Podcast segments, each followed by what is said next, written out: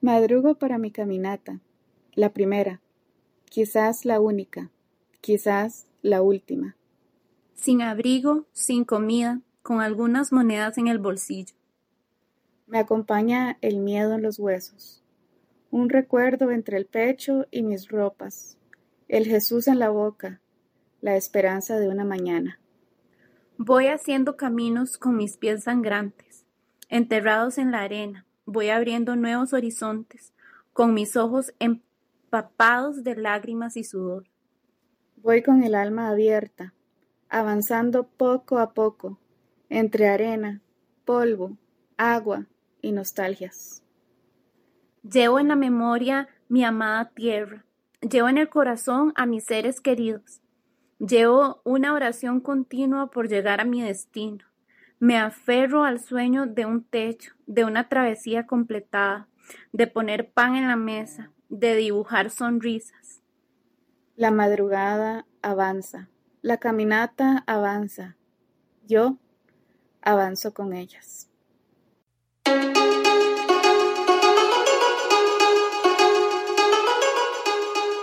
Las de Magdala somos mujeres creyentes que se ríen de los estereotipos Promovemos la teología feminista para crear un espacio de libertad.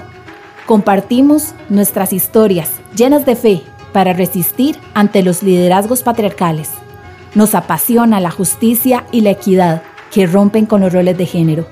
Denunciamos los fundamentalismos religiosos que pretenden gobernar nuestros cuerpos y así nos abrazamos en sororidad para seguir construyendo su reino aquí en la tierra. Querida gente linda, estamos finalizando ya el año y estamos eh, ya haciendo un recuento de todo lo que hemos pasado, lo que hemos estado viviendo. Y gracias por acompañarnos con ustedes, Eli y Anita, en otro episodio que les traemos ahora. Vamos a contarles un poquito de todo. Esperamos, queremos que no se, se extienda mucho, pero bueno, vamos a ver qué tal. Queremos comentarles, por ejemplo, sobre el 25N, que fue antier, eh, que pudimos participar nosotras. No sé si nos pudieron seguir en redes y si no, pues pueden ver ahí un poquitico, eh, un videíto, unas cuantas canciones que tenemos que, con las que nos identificamos. Y pues fuimos a marchar y fuimos a, marchar eh, denunciando las violencias que existen eh, los abusos que existen, que ya de por sí sufrimos muchas mujeres, pero que en especial nosotras queremos recalcar como mujeres de fe. Cosas que suceden en las iglesias, cosas que suceden en las familias que se llaman familias cristianas. Y entonces eso es uno de los temas que queríamos conversar. Sí, nosotras como mujeres creyentes, eh, mujeres de fe, también nos hicimos presentes en esta marcha que es una marcha que ya hemos hecho eh, por varios años, pero eh, cada año eh, viene con, una frescura, un dolor nuevo, porque nos hacen falta cada, cada vez, cada día más mujeres que han sido víctimas em, de personas que, hombres que les hicieron daño y causaron su muerte. Entonces nos dolemos al mismo tiempo, como dice Anita, resistimos, luchamos eh, le reclamemos al Estado por nuestra seguridad, a la sociedad, le reclamamos a la iglesia que se haga, que se pronuncien en contra de esta violencia que sufrimos diariamente las mujeres. Este, este día yo, yo me acuerdo que conversando con un señor, o más bien eh, intercambiando algunas palabras, él decía esa típica frase como, los hombres también mueren. Ajá, y, y, y, es muy doloroso escuchar esto, porque los hombres mueren en manos de hombres en su mayoría. No es como que mueren en manos de sus mujeres, mueren en manos de las personas que debían de cuidarlos, ¿no? En cambio, las mujeres mueren en manos de hombres que debían, que son cercanos y que debían de cuidar, por lo menos respetar.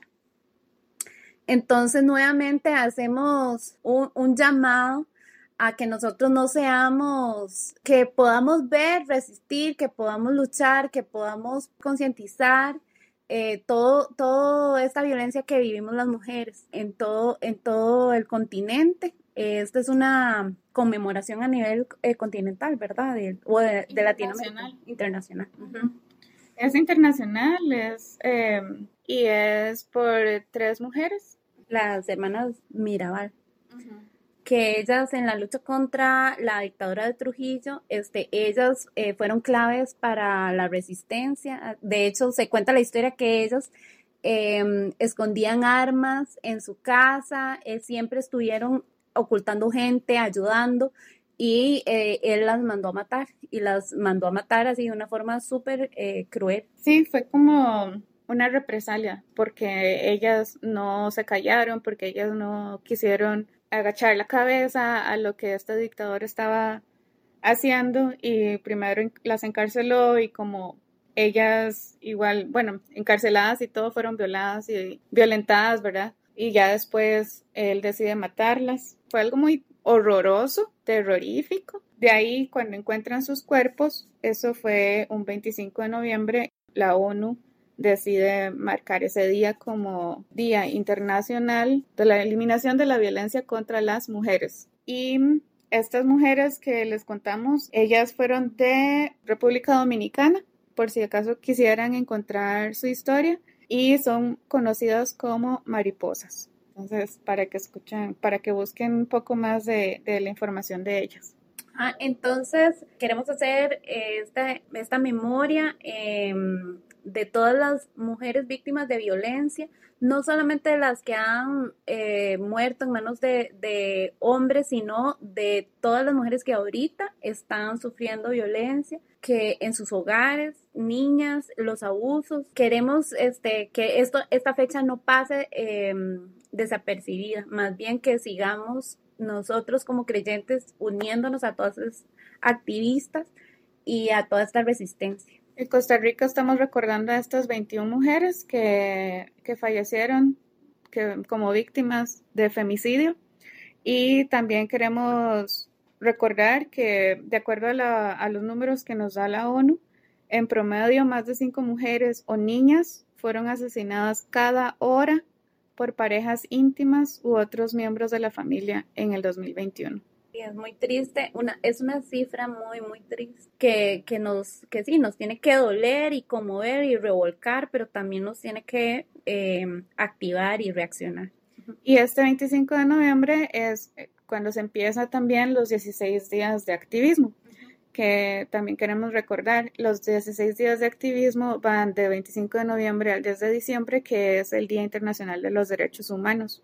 Y todos estos días se trata de concientizar, se trata de compartir información, no solo de denunciar, sino también de buscar acciones como el unirnos a lo que es el activismo, como el llamar la atención, el buscar opciones también de mejora, em, el hablar con más personas, mujeres con mujeres, mujeres con hombres, mujeres de, familia y demás, para, para buscar, para encontrar una opción de una mejor vida.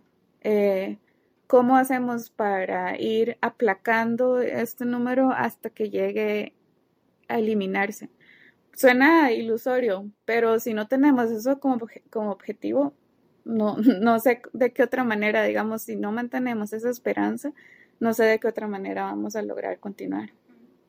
Sí, eh, como dice Anita, mantener esa esperanza que nosotras este, cada día vamos a resistir más, vamos a poder encontrarnos con historias de mujeres que han sido sobrevivientes. Em, entonces, como en otras ocasiones, nos gustaría saber cómo están viviendo ustedes en sus países cómo están eh, este, contabilizando este, las pérdidas de mujeres, eh, ¿qué, está pasando. Entonces, ojalá podamos escucharlas a ustedes y que nos comenten y nos cuenten y nos hagan saber y, de esa forma también acuerparnos. Y bueno, pues eso también, como decía Eli, estamos cerrando el año, ¿verdad? Ya, ya, ya se, se acaba este 2022 y eh, como parte de nuestra tradición, como algo que queremos mantener, pero también transformar, nosotras estamos iniciando el domingo de Adviento como mujeres de fe, el domingo de Adviento o los días de Adviento son una preparación a esta fecha tan especial que tenemos como lo es la Navidad, una Navidad que no es de regalos, sino una Navidad que lo que trae es esperanza. Entonces, estos días de Adviento son una preparación como qué vamos a ir haciendo para poder recibir esta esperanza o como para poder ampliarla y poder esparcirla todavía más. Entonces, para eso necesitamos también hablar de estos temas y otros que van relacionados al sufrimiento de, de nosotras como mujeres, al menos esa va a ser nuestra perspectiva, y a partir de ahí, ¿qué podemos hacer? ¿Cómo hacemos para denunciar y luego hacer algo? Ese va a ser nuestro objetivo. Entonces, esa es la otra parte, la de Adviento. Y por eso es que empezamos con el poema que escucharon al principio. Eh, ok, yo quiero compartir algo muy personal. Eh, bueno, yo no celebro la Navidad como tal. Eh, por muchísimas razones, me gusta mucho esta época, pero sin embargo, quiero aprovechar siempre estos momentos para llenarme de esperanza y volver a recordar la razón hoy o ahorita Anita dijo, eh, eh, sin grabar, me, dijo, si hay, si está Jesús, hay activismo. Y claro, y es que para mí no tiene sentido todo esto si no, si no existiera Jesús. Y Jesús es sin duda la mejor este, noticia que me pudieron haber dado. Entonces, el prepararnos a estas mm, noticias, a, estas espera, a esta esperanza de que vamos a tener más justicia, que nos vamos a levantar, que nos vamos a fortalecer, este, no tiene sentido hacer este podcast. Entonces, Jesús es nuestra razón y a las personas que nos escuchan, que no, no son creyentes en Jesús, yo sé que hay mucha esperanza en muchos otros temas que nos debemos de aferrar para seguir adelante y resistiendo este, todo lo que tiene que ver este, con sororidad, que tiene que ver con bienestar social. Esto es algo que nos debe de, llamar, convocar y que nos debe decir, bueno, tenemos que prepararnos para, para mejores cosas. Claro.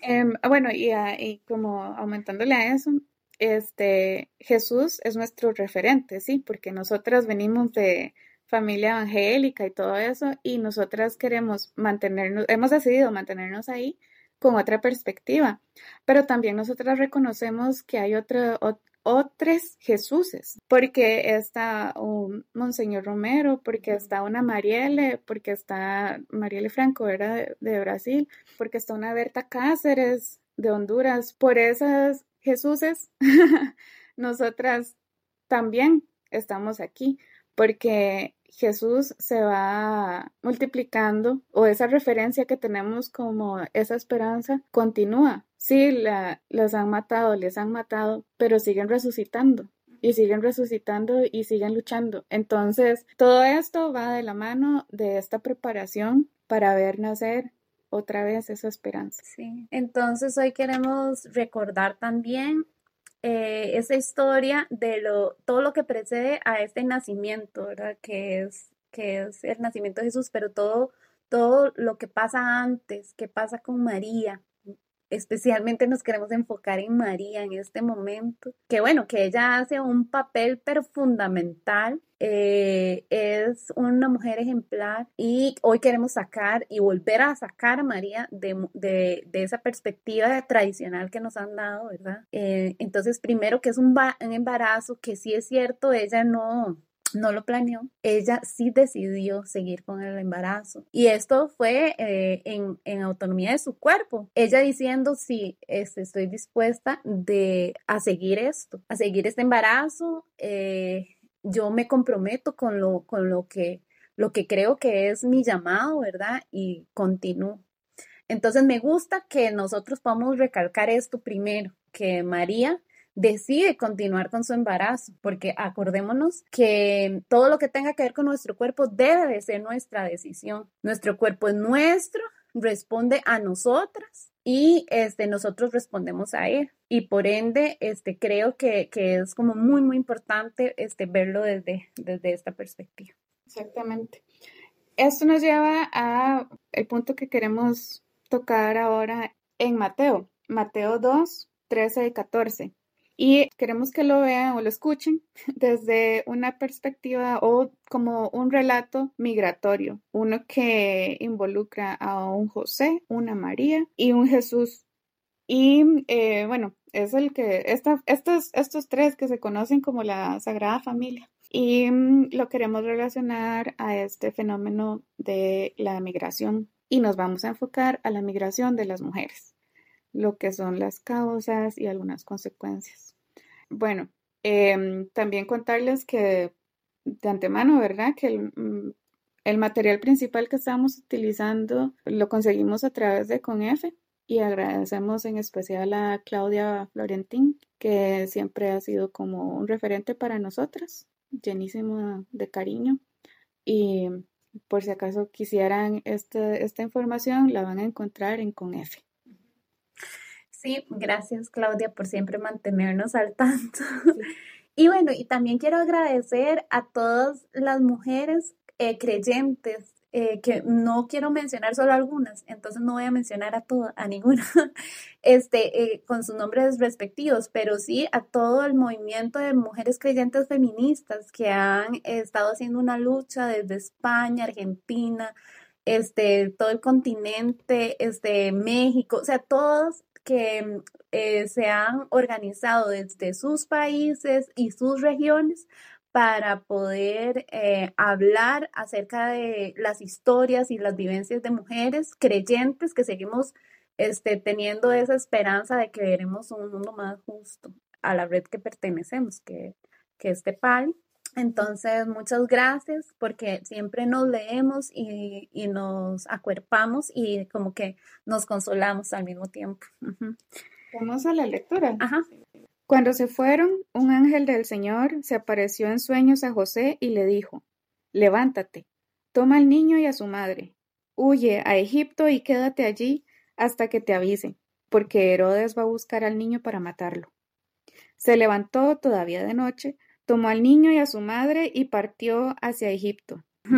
Ok, es, aquí vemos a, José, que es como el líder, ¿verdad? O sea, siempre como el hombre, el como el, el salvador. Sí, entonces, bueno, algo que queremos también mencionarles o aclarar, nosotras no estamos como para decir, esto pasó tal cual, así le dijo, como, como si fueran datos históricos. Nosotras nos vamos a enfocar en la narrativa, digamos, sí, en lo que significa para nosotras y partiremos de ahí. Y después el ángel que viene como a anunciar, siempre digo que no me gusta todas esas historias del ángel que viene a anunciar a hombres, pero siempre creo que hay muchas historias que no fueron este, escritas en la Biblia, pero entonces él viene y se le aparece a José. Y entonces el ángel es la voz de Dios en, e, esto, ¿verdad? Que siempre hay como, como una historia de Dios al hombre. Y en este caso, María pasa como a segundo plano, ¿verdad? Y ella es la mamá, ¿verdad? es como... Sí, es como que nada más la utilizan. De hecho, en, en, el material menciona esto de la cosificación y la invisibilización de María. Y es que sí, o sea, es como José haga esto con esta persona y esta persona, ya como si no fuera tan tan importante. Eh, y también a, a, toda esta gente, a toda esta gente le hace falta siempre eh, esa, eh, ¿cómo se dice? Esa descripción como de qué sintió, de cómo lo vivió, de cuáles fueron sus expresiones. recordemos que, a ver, mm, ¿verdad? O sea, que cuando nace un niño, su madre sufre un montón de cambios hormonales, hay demasiados temas este, que pasan en el cuerpo, ¿verdad? Que el cuerpo no está preparado y, y entonces en esta historia no, no se nos oculta mucho qué fue lo que estaba pasando, viviendo, sintiendo, experimentando María y, y, entonces, si esta es una historia de una mujer, entonces tenemos que recordar que, que ella está pasando mil cosas, que, que no se nos está diciendo, pero que definitivamente sabemos que hay muchas cosas que nosotras hemos vivido que María vivió, que ella experimentó todos sus sentimientos, todas su, sus dudas Si no es necesario que nos digan en la Biblia, ella sintió esto, ella sintió el otro. O sea, sería bonito que lo mencionaran, obviamente, porque le darían su lugar, ¿verdad? El, lugar que nosotros pensamos que se merece. Pero con la experiencia que algunas mujeres tienen eh, al ser madres, que hemos visto, definitivamente ella tuvo que estar sintiendo, pasando algo en ese momento y dependiendo totalmente de un José, ¿verdad? Ahí vemos que hay una huida, le dicen que tiene que irse. Entonces, solamente estamos viendo el mensaje que le está diciendo el ángel a José, pero que es todo lo que implica esas palabras de huir. No es como puede planear este viaje o puede ir acomodando sus... No, es huya ya, váyase ya en este momento. Salga corriendo. Eh, y bueno, la amenaza es que Herodes este, dice que él va a matar a, a, Jesús, que él va a dar porque él va a ser el rey. Y él obviamente se siente amenazado, entonces José, este, que, que trata de, de hacerlo todo corriendo y todo, entonces hace como que esta escena realmente sea como muy fuerte, porque salir huyendo debe ser mm, espantoso y de noche. Entonces es cuando queremos tocar este tema de las migraciones que estamos viendo aquí en Costa Rica. Hay mucha migración porque Costa Rica ha tenido cierta estabilidad económica, eh, cierta mm, calidad de vida. Por eso es que los países vecinos, muchas personas de los países vecinos huyen de sus hogares y tratan de venir aquí a Costa Rica. Ahora lo que se ha estado dando es que Costa Rica es también como un puente no sé si logran ubicarlo, pero está América, América del Norte, América del Sur, y muchas veces se le olvida a la gente que también está América Central. Ahí bien en el centro, ahí estamos nosotros, en Costa Rica. Y ese es el puente que hay, como que vienen del sur hacia el norte, pero vienen a montones. Em, Anita, también, bueno, no es que no es que no tengamos, este, no, es que nosotros no salgamos, ¿verdad?, de nuestro país por situaciones difíciles. Eh, solamente que, que, lo que ahorita estamos experimentando de, bueno, hemos experimentado mucha migración nicaragüense, ahorita tenemos una migración venezolana por, el, por toda la crisis que, que sufre Venezuela, este, van hacia Estados Unidos y, van en, un momento súper eh, fuerte eh, económicamente para toda la región, pero también muy vulnerables y sabemos que las mujeres somos las que estamos más en riesgo por ser mujeres, por nacer mujeres, porque existe mucha trata de personas, esclavitud.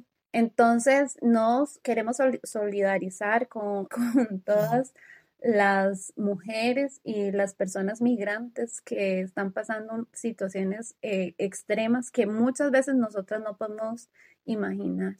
Exacto, es que digamos, Costa Rica sí no tiene un porcentaje alto, digamos, de, de migración. Sí salimos mucho de Costa Rica a pasear. Sí hay familias que necesitan buscar algo mejor y salen de Costa Rica pero que estén huyendo de Costa Rica, creo que el porcentaje es muy, muy bajo. Mm, hay muchas cosas detrás, ¿verdad? Pero así, como dice alguien que sigo en YouTube, para decirlo rápido y mal, eh, Costa Rica es muy tranquila y entonces no se da tanta violencia como en otros países que están militarizados y que están en pobreza extrema. Entonces, la situación, y hablando ya tal vez desde una perspectiva como hija de migrantes, es, es muy diferente. Y eso que mi familia es migrante, pero no porque los estaban amenazando y, así. Sí, sus vidas corrían peligro, pero porque em, en esa época, en Perú, muchas familias corrían peligro, fueran, estuvieran o no involucradas en estos grupos que estaban en pelea allá en Perú. Entonces, eh, siempre la gente inocente es la que más sufre, ¿verdad? La gente que no tiene nada que ver con, con, la situación, la gente de pueblos que están en medio de poderes que se están peleando. Entonces, nosotros lo que queremos es hablar sobre esta migración femenina, esta donde están huyendo donde está, eh, donde muchas mujeres tienen que trasladarse de sus países, de lo único que conocen, del único espacio en el que saben cómo moverse, eh, son llevadas involuntariamente. ¿Quién quiere irse de su país a pasar una vida incierta, a pasar dolor? Y uno de los porcentajes más altos eh, o de la violencia que se sufre más cuando hay una migración es la violencia sexual. Sabiendo esto tan claramente, porque eso no se puede esconder, ¿quién voluntariamente quiere pasar por eso? Nadie, o sea, nadie. Y es algo que nosotras queremos también denunciar. Se sabe, se sabe de las violaciones. Yo me acuerdo recibiendo gente de emigrante, digamos, de Guatemala y demás, eran niñas y se sabía que por haber cruzado llegaban muchas embarazadas. Sí, somos, las mujeres somos las más vulnerables, pero las niñas, las niñas y los niños este, son los que más sufren. Y em, yo, yo quiero como que nosotros meditemos un poco en que nadie migra porque es muy bonito. Eh, dejar a sus familias atrás, especialmente cuando sus vidas, o sea, su bienestar ya está puesto en, peligro, cuando ya no pueden comer en sus, en sus tierras, cuando son amenazadas. Todo este Herodes, ¿verdad? Que siempre simboliza este poder que es desigual. Eh, entonces nosotros aquí le reclamamos al Estado, a la Iglesia, que han sido cómplices nosotras hemos escuchado de todo lo que hacen los estados en los Estados Unidos para deshacerse de los migrantes, inclusive ellos tienen estrategias y entonces hasta guardan dinero, o sea, tienen dinero para deshacerse de, los migrantes y que pasen a otros estados. Entonces es súper violento todo lo que viven porque hay mucha trata de personas, hay mucha desaparición de, personas, hay gente que no se sabe qué se hicieron, eh, especialmente ahorita que, que están migrando tanto en venezolano, venezolana. Entonces es muy triste y pero también es, es un momento para que nosotros podamos accionar y, vernos como agentes vitales en esta sociedad y siempre nosotras diciéndole a la iglesia que tenemos que hacer algo, tenemos que reaccionar. Y no hablo de las iglesias solamente como las instituciones y sus líderes, estoy hablando a cada miembro de cada iglesia como comunidad que somos, como parte de ese cuerpo que se nos enseña, que es la iglesia. Eh, nosotras también somos parte de ese cuerpo. No es una, no es un edificio, son las personas las que hacemos la iglesia. No son siempre los que llegan los domingos. No, somos nosotras que hablamos ahorita en este podcast. Ustedes que nos están escuchando, ustedes también son parte de, de la construcción de esta iglesia. Eh, una iglesia que entonces tiene manos, que tiene boca, que tiene oídos, tiene ojos. Entonces, con esas manos ayudan, con esa boca denuncia, con esos oídos escucha estas historias, con esos ojos ve cómo está sufriendo la gente, ve cómo está llegando la hermana, la, la familia, la muchacha, estas personas que muchas veces eh, no sé cómo hacer para, para lograr que se dimensione la dificultad de lo que es esto o lo doloroso que es una mujer joven, menor de edad, que no sabe ni siquiera español, que llega tal vez, por ejemplo, a los Estados Unidos y, y llega a un país en donde ni siquiera se habla su idioma ni español, sino que otro idioma totalmente diferente, una vida totalmente diferente. ¿Cómo vamos a cerrar nuestros ojos y cómo vamos a tapar nuestros oídos para estas situaciones? Necesitamos actuar.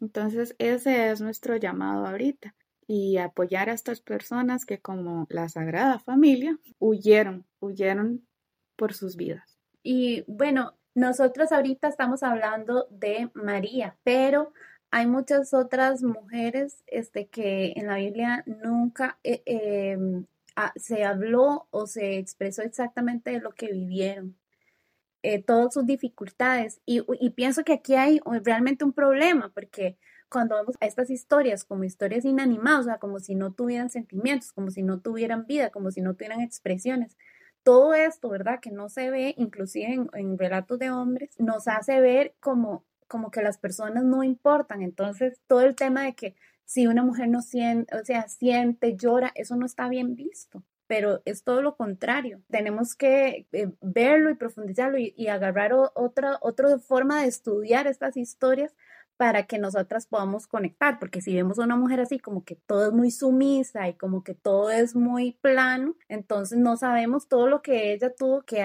cargar o llevar para tomar ciertas decisiones. Todo lo, lo que implica huir. Lo que implica. Como una madre con un bebé tiene que partir y saber que es por, por, su hijo y por su propia vida, ¿verdad? Y saber que en este contexto hay otras madres y otros, o sea, otras madres que están sufriendo porque sus hijos los están matando, porque los van a matar. A ella le avisaron. ¿Y a los demás? exacto. Entonces, sí, eso es, es parte de, de lo que podemos ir sacando de esta historia. No es que huyeron y entonces como en los muñequitos que uno de, no sé si han ido a una iglesia donde estaban estos muñequitos tipo de papel y entonces se movió María con José y con su bebé y se movieron y nada más llegaron a Egipto y ya. No, o sea, son personas, pasaron un montón de cosas, había hambre, tenían sed, tenían ganas de ir al baño, no sé, todo esto, o sea, gente que necesitaba, aparte de todo eso, salir corriendo, que nadie los viera, que nadie supiera quiénes eran, que nadie viera que tenían un bebé. Sí. Como decía Eli, eh, hay muchas historias que no, no son contadas, ¿verdad? Que hay muchas mujeres invisibilizadas, tanto en, en la Biblia como en este mundo, en las noticias y demás. Puede que nos cuenten un poco de historia sobre migraciones y así, pero vamos a necesitar más información como para entender un poco más sobre lo que realmente está pasando. No son realidades ajenas, son mujeres como nosotras. Nosotras somos privilegiadas, ¿verdad? Son mujeres que sienten y necesitamos que estas realidades nos estén atravesando a todas nosotras, a todos, somos personas creyentes y como les decíamos, somos parte de este cuerpo, de este cuerpo que es la iglesia. Y somos, deberíamos participar en este sueño de esta diosa para la humanidad y procurar lo que es la solidaridad, la hermandad, el amor, la paz y el bien.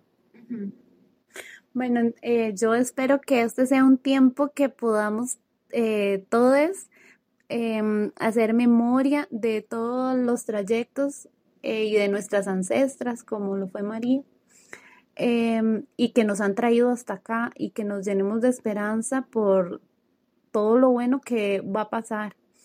Eh, si nosotras seguimos moviéndonos, si nosotras seguimos actuando, reaccionando, comentando, como, como lo decía Anita. Entonces, este, mi deseo es ese, que que este sea un tiempo para prepararnos a esta esperanza. Al principio les compartimos un poema que era de Brenda García del Salvador y ahora vamos a cerrar con, como decía Eli, sobre las ancestras, em, algo que se llama Las abuelas de Jesús. Y esto es por Jocabet Solano Miselis de Panamá. Las abuelas de Jesús Tamar, Ruth, Raab y Betsabé quisieron borrar sus rastros, pero no pudieron. Con el nacimiento de Jesús, las silenciadas, las marginadas, las extranjeras, las sospechosas, son nombradas. Con el nacimiento de Jesús se nos recuerda la paradoja de la vida, que lo débil es fuerte, que lo de valor es la sencillez, que lo de valor está en cómo Dios nos mira. Tamar, Ruth, Raab, Betsabé no serán olvidadas, porque el nacimiento de Jesús reivindica a todas, a todos. A las extranjeras, a las que son tratadas como de menos valor, a las odiadas, a quienes en la mesa de la noche buena la noche es mala sin casa, sin posada, sin comida, sin tierra. El nacimiento de Jesús nos recuerda que las abuelas son importantes. Sin ellas no hay vida, sin ellas no habría esperanza. Sin las abuelas de Jesús no podríamos asombrarnos con la espera de lo inesperado las abuelas de Jesús nos recuerdan el motivo de Jesús. Es por ellas que Jesús nace, trayendo la esperanza para las desheredadas.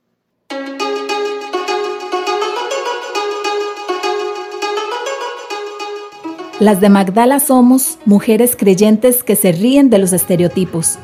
Promovemos la teología feminista para crear un espacio de libertad.